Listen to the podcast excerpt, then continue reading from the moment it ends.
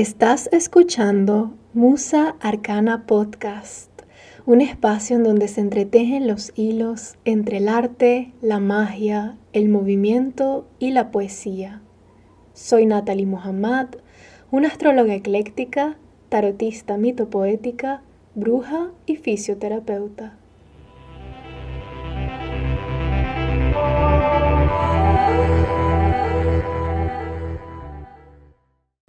La bienvenida a Musa Arcana Podcast. Vuelvo con una visión renovada. en el tercer episodio, me da mucha risa que saqué dos episodios y luego me desaparecí. Pero es que crear el podcast fue un catalizador para muchos cambios en mi vida. Cambios para los que no voy a decir que no estaba preparada, pero fueron muy sorpresivos para mí, a pesar de que eran cambios que yo tenía mucho tiempo pidiendo. ¿Sabes? Como cuando estás mucho tiempo pidiendo algo y de repente llega y no sabes qué hacer con eso que llega porque no esperabas que realmente llegara, o por lo menos no tan rápido. Bueno, algo así me pasó.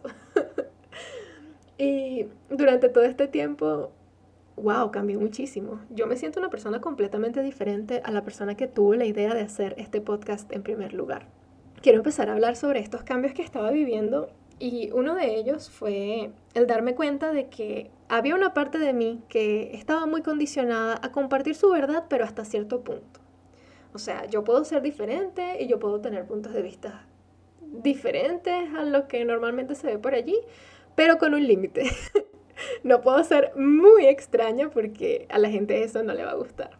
Eso era lo que yo pensaba. Claro, todo esto era inconsciente y fueron cosas de las cuales me di cuenta con el pasar de los días después de que sucedieran estos cambios en mi vida. Y eso, sin duda alguna, me limitaba en lo que es musa arcana para mí.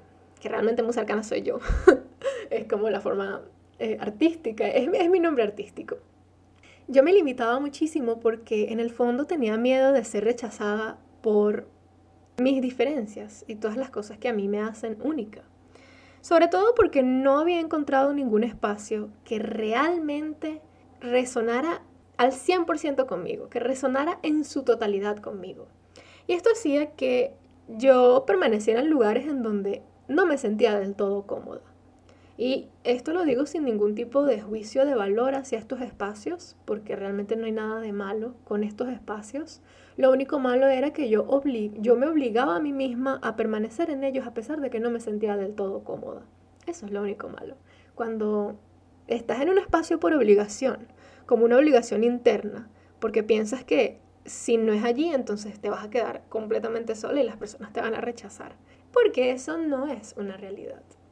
En el momento en el que tú aceptas que los espacios en donde puedes estar frecuentando ya no son para ti, yo creo que sucede algo muy mágico, que es como que aceptas tus propias diferencias y por ende aceptas a las personas que también tienen esas diferencias que tú tienes, que tienen esas cualidades que tú tienes. Y tiene sentido que si tú no te aceptas del todo, ¿cómo vas a estar en un espacio en donde las personas son como tú o ven el mundo como tú? Se me ocurre un ejemplo así como que, bueno, si a mí me encanta el color verde y yo rechazo que a mí me gusta el color verde, pero en el fondo anhelo estar cerca de personas que también les gusta el color verde, pero yo no acepto que me gusta el color verde, ¿cómo voy a aceptar a personas a las cuales les gusta también el color verde? No sé si con este ejemplo se entiende, pero bueno, algo así viví yo. Y en el momento en el que acepté, e-, esto no fue un proceso fácil, pero en el momento en el que acepté que me estaba obligando a estar en esos espacios y dejé de frecuentarlos, encontré espacios más bien en donde creo que no, fue ni siquiera que los encontré, fue como un, un momento en donde dos cosas se están buscando y se encuentran. Yo estaba buscando y encontré, pero siento que esos espacios y esas personas que conforman los espacios también me encontraron a mí. Y mi vida cambió. Ahora estoy aquí simplemente compartiendo lo que a mí me gusta y hablando de las cosas que a mí me gustan, sin esta expectativa de sin este condicionamiento de tengo que hablar de esta manera en determinado, tengo que decir estas cosas en específico, porque si no la gente va a pensar que soy demasiado extraña. Es que sí lo soy, sí soy muy extraña. ¿Y qué pasa con eso? Realmente nada. Así que yo voy a seguir compartiendo las cosas que a mí me gustan desde este nuevo espacio. Un espacio mucho más auténtico, porque he comprendido que no se trata de encajar y sentarte con muchas personas en una mesa si esa silla en donde estás no es del todo cómoda. Y si no encuentras la mesa que es para ti, entonces es tu deber crearla. Así que eso es lo que estoy haciendo aquí, creando mi propio espacio. y una de las cosas de las cuales quería hablar, aparte de estos cambios que he estado experimentando, es sobre el ciclo de retrogradación de Venus, porque todas estas temáticas que he mencionado y las que voy a mencionar están muy relacionadas con este ciclo y me gusta hablar de astrología. Así que antes de hablar de, de Venus retro, quiero hablar o quiero explicar brevemente lo que es un planeta retrógrado. Así que aquí vamos. Se dice que un planeta está retrogradando cuando desde una visión geocéntrica, es decir, visto desde la Tierra, pareciera que está echando hacia atrás. En su órbita planetaria el planeta sigue desplazándose como siempre, solo que por la posición en la que estamos en la Tierra, pareciera que el planeta realmente está echando hacia atrás. Esto simbólicamente significa que todo lo que el planeta representa da una vuelta y echa hacia atrás. Si hablamos de Venus, Venus es el planeta que representa el amor, la belleza, la armonía, las relaciones. Entonces se podría decir que todas esas temáticas que Venus representa se ven de alguna forma interrumpidas. Un ejemplo que me gusta usar para explicar las retrogradaciones es como cuando tú estás a punto de salir de tu casa.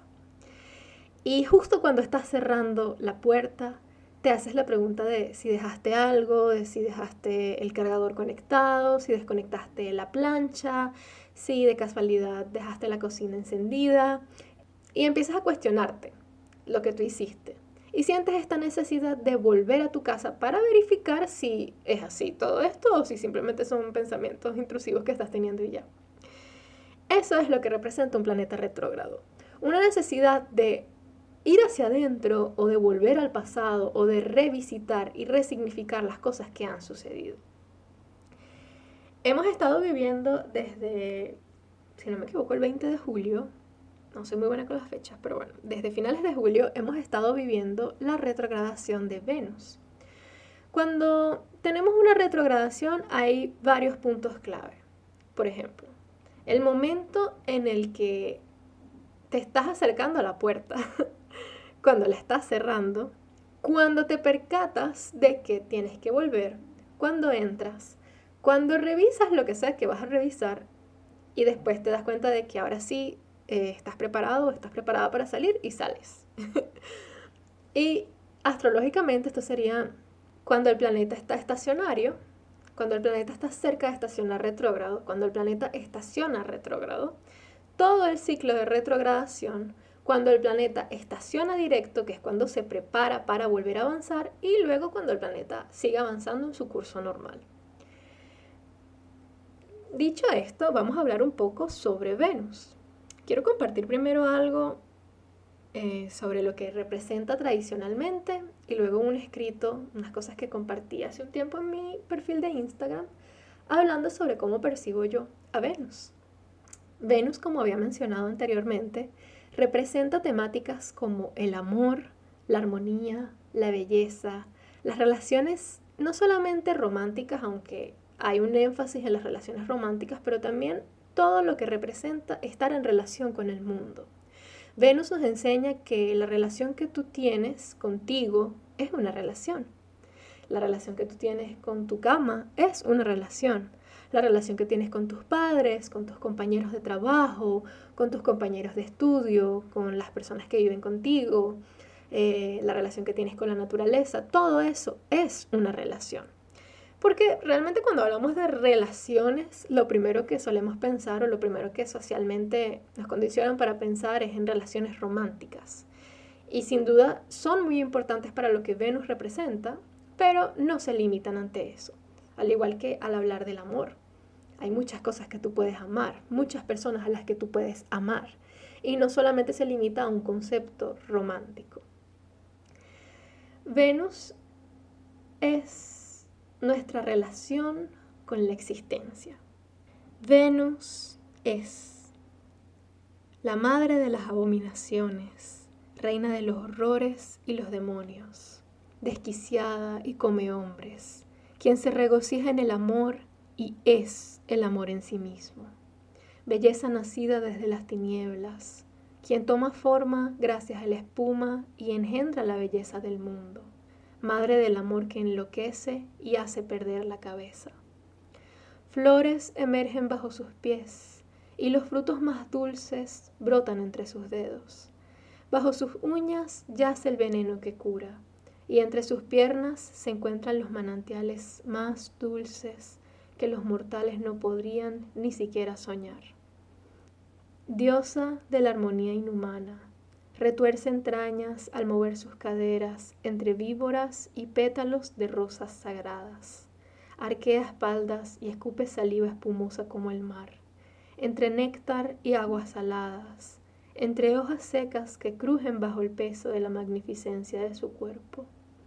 Madre de bestias que succionan de sus pechos, leche que al derramarse se convierte en constelaciones enteras es suya la hinchazón del deseo que debilita, el deseo que aterroriza ante su fuerza.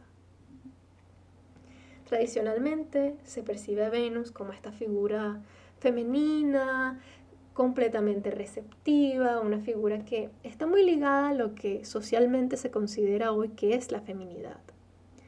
Venus se relaciona con deidades como Afrodita, pero mucho antes de que fuera relacionada con Afrodita, Venus era Inanna, Inanna Ishtar, la diosa sumeria que representa el amor, la belleza, el sexo, pero también la guerra.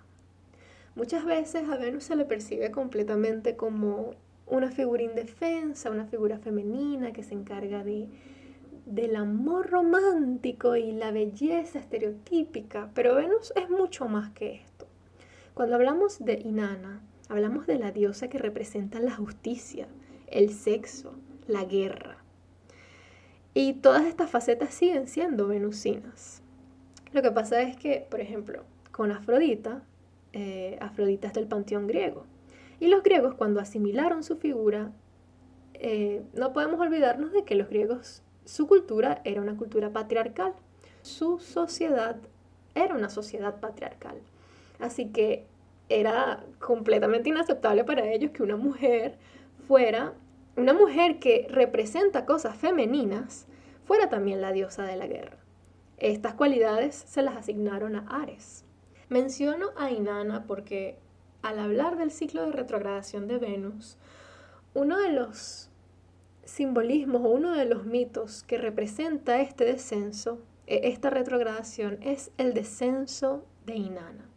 Como ya mencioné, Inanna es la diosa de la belleza, el sexo, la justicia y era denominada como la madre de los cielos.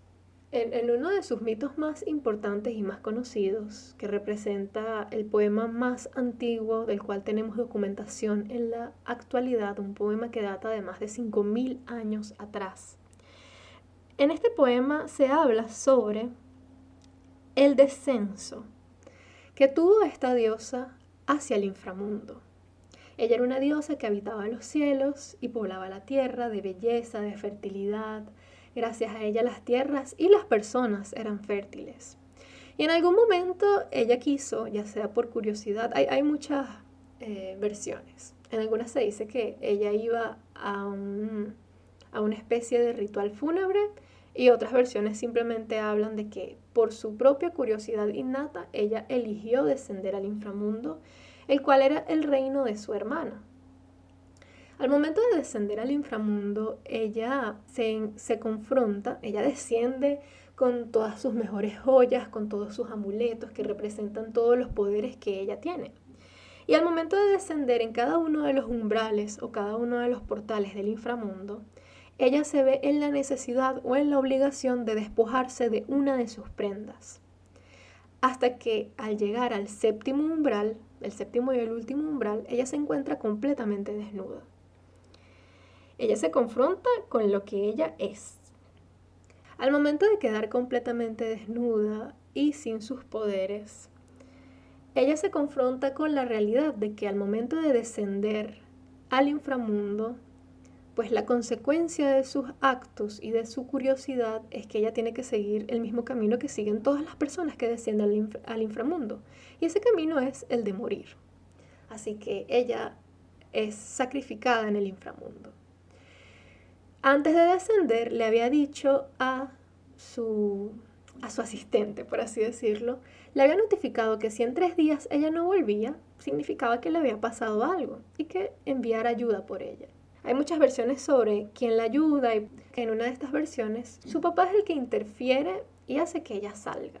Pero la condición para que ella salga es que alguien más tiene que tomar su lugar.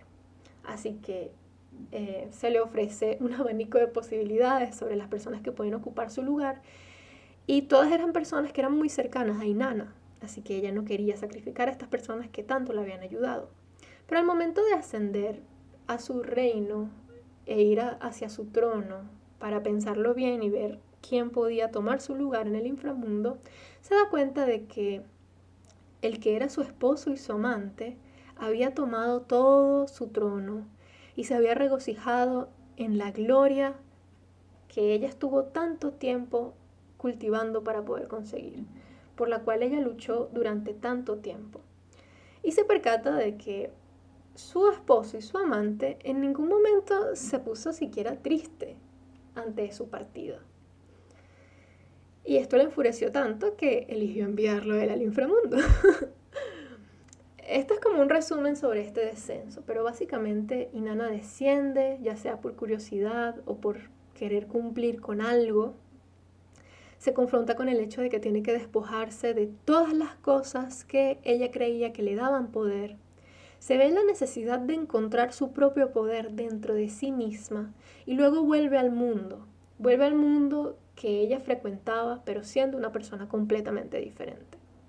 Y esto es lo que pasa cuando Venus retrograda. Venus nos hace descender hacia el inframundo.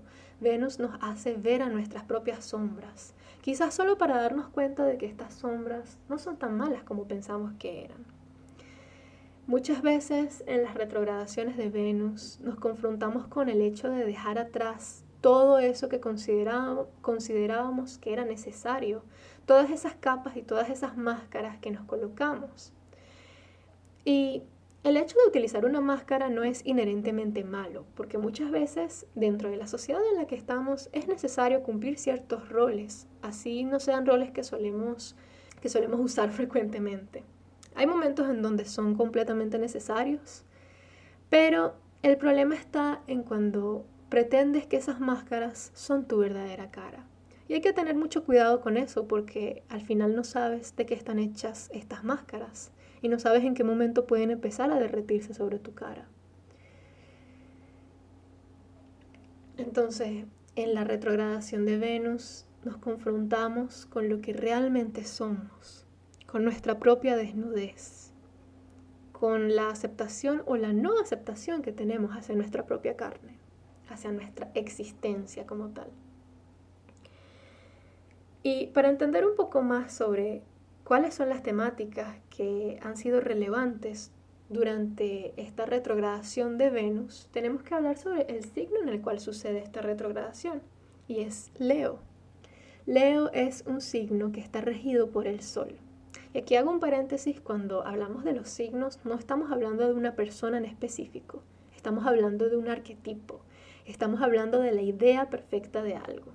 Todos nosotros tenemos a Leo en alguna parte de nuestra carta, así que todo esto de lo cual voy a hablar se va a manifestar o se ha visto manifestado en algún espacio de nuestras vidas.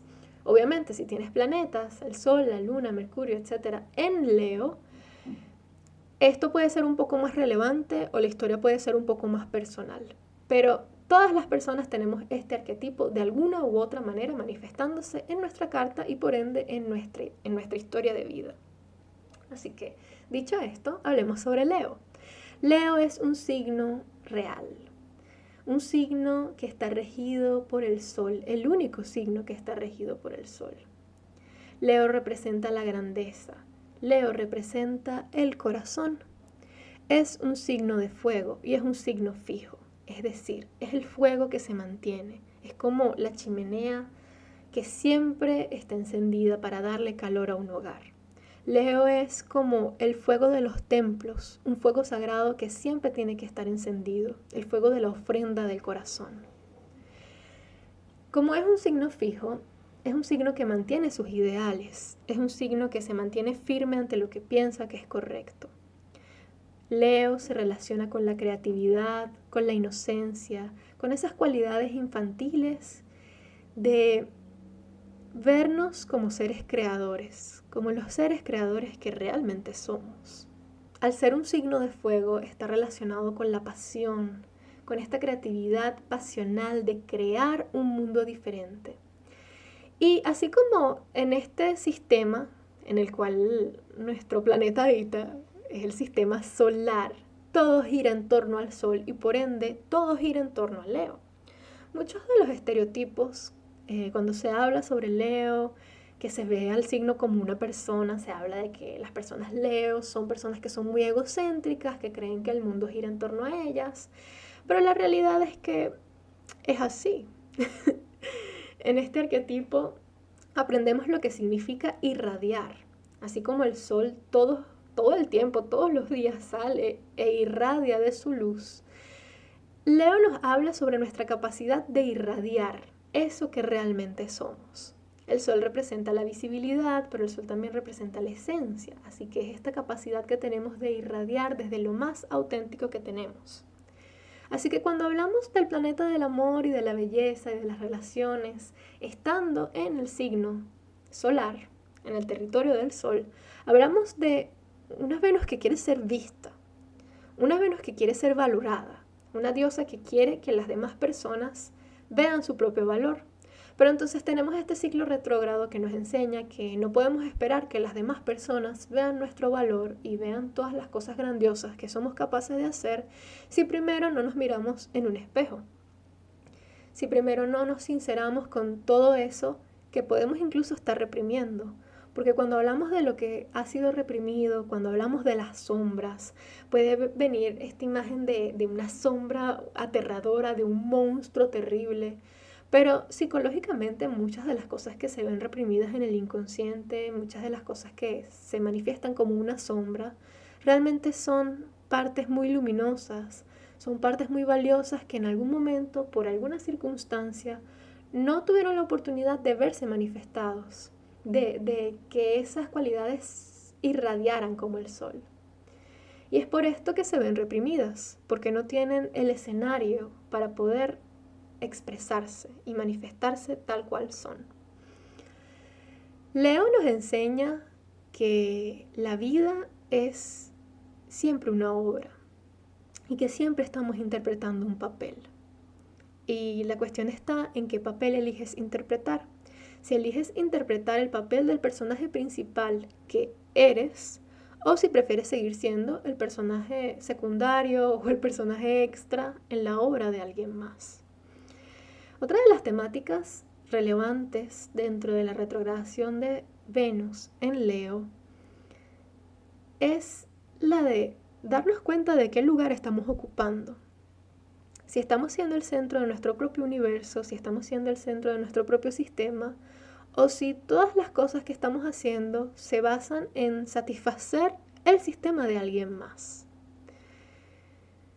Esto puede lucir como ignorar tus propias necesidades y tus propios deseos por escuchar a alguien más, ignorar tus necesidades y tus deseos por sentir que son demasiado, que esta es como una de, uno de los estereotipos que también se habla sobre Leo, es como, no, demasiado dramático, es como simplemente demasiado.